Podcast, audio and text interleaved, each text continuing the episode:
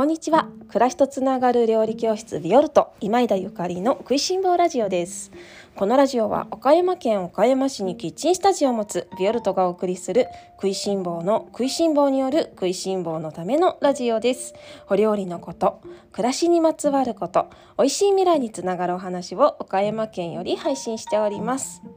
皆様おはようございます。料理家の今井田ゆかりです。本日は10月27日水曜日です。いかがお過ごしでしょうか？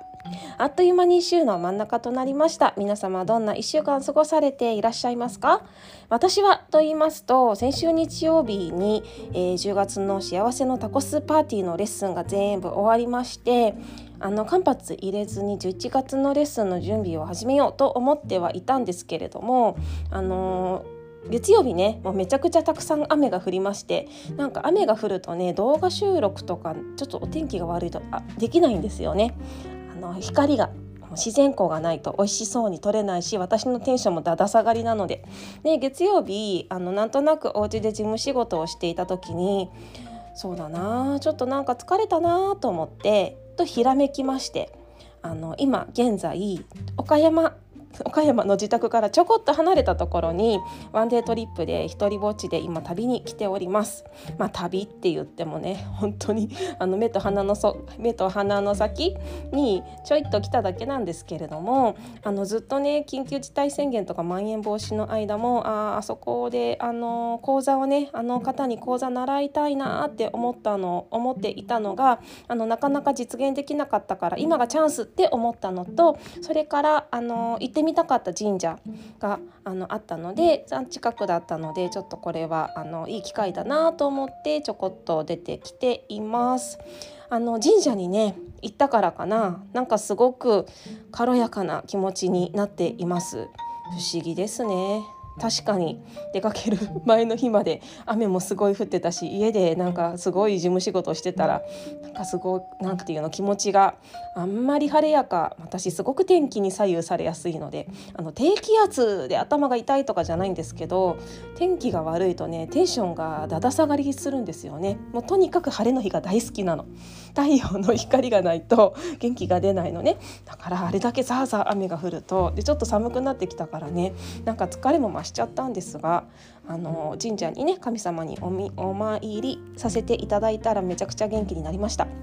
いやこんな話をするとねあの大体特に食いしん坊ラジオのリスナーの皆様にはめちゃくちゃ心配されるのであの元気がない話は私あまりしないように ラジオではしないようにしてるんですけれども。っていうのはなんかみんなあの私がめちゃくちゃ働きすぎだっていう風にあの経理を鳴らしてくださっているお友達やあのねお客様がたくさんいらっしゃってほらだからゆかりさん働きすぎだって言ったじゃんみたいな。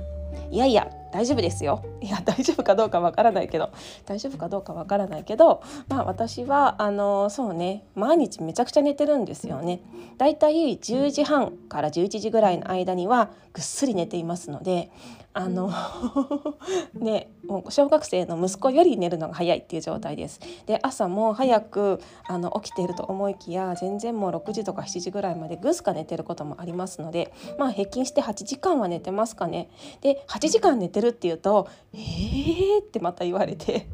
8時間寝て残りの8時間だから残りの16時間でそれだけ仕事するわけって言われるんですがそうなんですよねその残りの16時間でめちゃめちゃ集中して仕事してるんですでも多分あのみんな私仕事してるように見えるかもしれないけど家のことは何もしてないから あのレッスンがある時とある時とかは家のこと本当に何もしてないのであのまあねまあまああの何でもできる人間なんていませんよ。というわけで、まあ、あの今日は気分転換にちょこっとあの自分のご褒美っていうか自分の好きな時間を取らせていただいております。えー、っとあの昨日昨昨日「食いしん坊ラジオ」1周年記念の推しの会のあのメッセージ締め切り締め切らせていただいたんですけれども締め切ったにもかかわらず 締め切ったにもかかわらずもう飛び込ませてっていう メッセージが来たりとかもうなんか過ぎちゃったけどもう気持ちだけ伝えさせてくださいっていうような あのメールが来たりとか皆様ありがとうございます。あのここまでとさせていただきますね。ただあのお名前がない方とかあとオンラインご希望のあのプレゼントのオンラインレッスンの記載がない方とかそれからからあの、メールとかレターではなくて全然違うあのインスタグラムの DM とかでメッセージを頂いてる方とかがいますのであのどうかメールの方にお願いいたします。あのちょっと漏れちゃってたら大変だなと思うんですがまあこちらは改めてあの来週あたりご案内させていただきたいと思います。あの ちょっと待っててくださいね。それでは今日の本題に移ります。今日は元 CA だって旅の荷物はパンパンというテーマのおしゃべりです。ちょっとあの旅行に来たがてらあの旅のお話を今日はさせていただこうかなと思っているんですがあの旅っていうとまあ荷物のねパッキングとか付き物ですよね。皆様は旅行に行く時はあの荷物は少し派ですか？それともパンパン派ですか？私はパンパン派です。何を隠そう。荷物をめちゃくちゃ持ってくあの人間です。よくねあの、まあ、昔よくあったかな。雑誌とかファッション雑誌とかにあの旅の多い、まあ、海外旅行の多いバイヤーの方のスーツケースの中身とかあの外資系の客室乗務員の方のスーツケースの中身を公開みたいなよくあのありませんでした？そういう企画が。でそういうの見るたびにねあ海外旅行に慣れてるあの、ね、方はこんなにミニマルな お荷物であの少しのね軽やかに旅をされるんだななんて思っていたんですけれども実際自分がね頻繁に旅をするようになってもうびっくりですね。私はもう何年旅をし続けてあの何回あの何回飛行機に乗ったとしても私の荷物はいっつもパンパンなんです。でどうして私の荷物はパンパンなのかそしてその荷物の中身は何が入っているのかっていうようなお話を今日はさせていただきます。まず、えー、海外旅行、まあ、特にロングフライトですねイタリアなんかに行く時の話をさせていただきますとあの飛行機にね乗る時荷物機内用の荷物っていうのを持っていかないといけないですよね軽やかな方はねもうパスポートだけみたいな方いらっしゃいますけどパスポートとお財布だけみたいな方いらっしゃるんですけれどもあかっこいいなと思いつつかっこいいと思いつつ私は絶対無理と思ってすごい大きいリュックサックもう山登りに行くんですかっていうようなリュックサックを持って機内に入ります。そのリュックサックの中身に入っている荷物は、えー、まずね、あのー、衣服ですね。衣服。例えば靴下とかそれから羽織物、まあ、ストール系ですね。それから機内はすごく寒いのであの上着なんかを持ってきます。衣服だけでかなりの、えー、場所を取ります。どうして靴下を持っていくかっていうと、まあ、冬だったらねいいんだけれども夏なんかはあの素足とか、えー、飛行機内までね入っていくので、まあ、夏の旅が私いつも多いのかな。だから飛行機の中で履く靴下ですね。特にあのこれはそうそうそう二重とか2枚とか持ってったりとかしてね本当に寒くな薄いのとあの分厚いのと持ってったりとかしてプラススリッパとか持ってあの使い捨てのスリッパとか持ってったりとかして飛行機の中であのいかに快適に過ごすかっていうことを目指して荷物がいっぱいなんですね。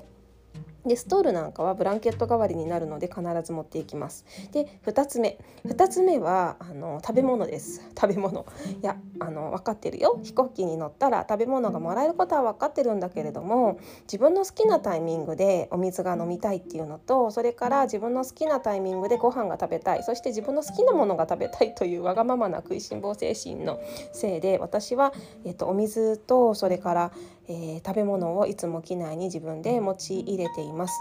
えっ、ー、とね持っていくものはねナッツとかドライフルーツチーズが多いですかね。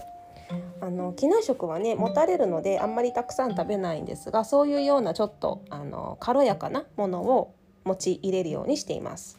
お水はねもらえるのは分かってるんですけれどもあの客室乗務員の方にわざわざお水が欲しい時にお願いするのがやっぱり自分もその仕事をしていたからこそなんか頼みにくかったり遠慮しちゃったりするのでだいたい自分で持ってくんですね。それからあの3つ目はね自分のためのエンターテイエンターテイメントの、えー、道具ですね。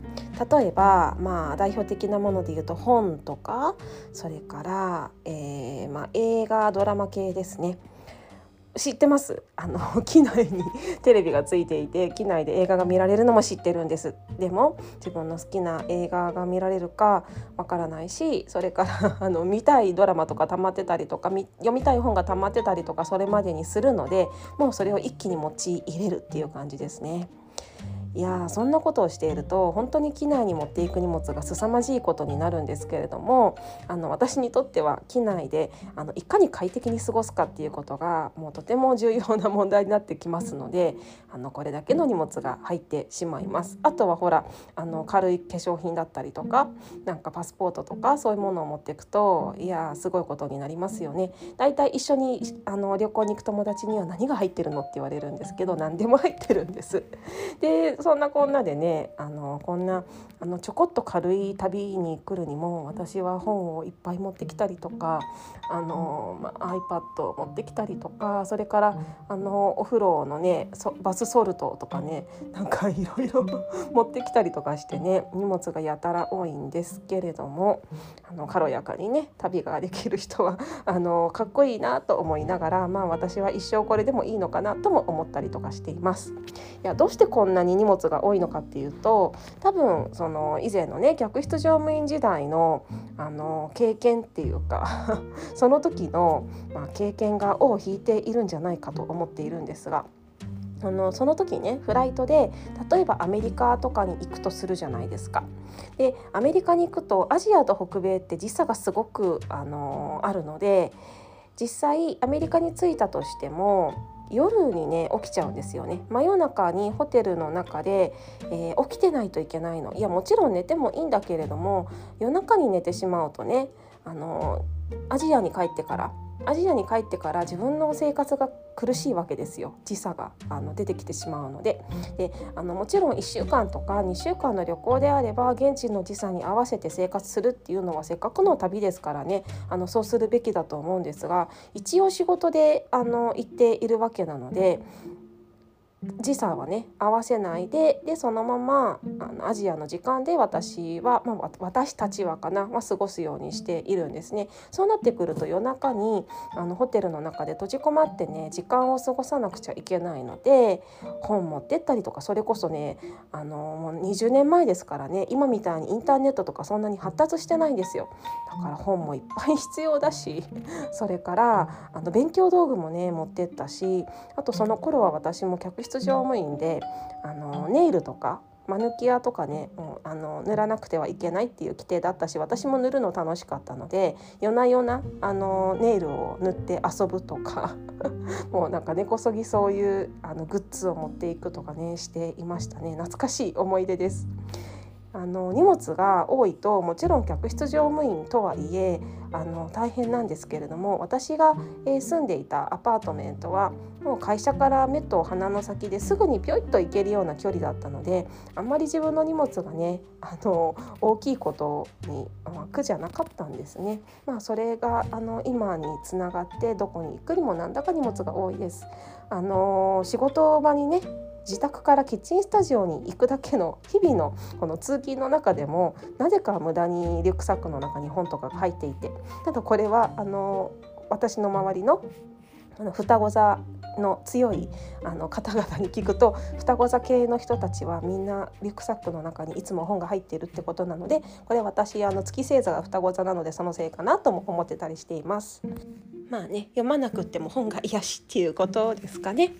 というわけで今日は、えー、元 CA だって旅の荷物はパンパンというお話をさせていただきました。私が今日あのどこにいるかはああのゆくゆくまたいつか何かねあのお話できる機会があるかもしれませんが、まあ、オンラインサロンの方はすぐに、えー、お話ができると思いますのでサロン記事楽しみに、えー、待っていてください。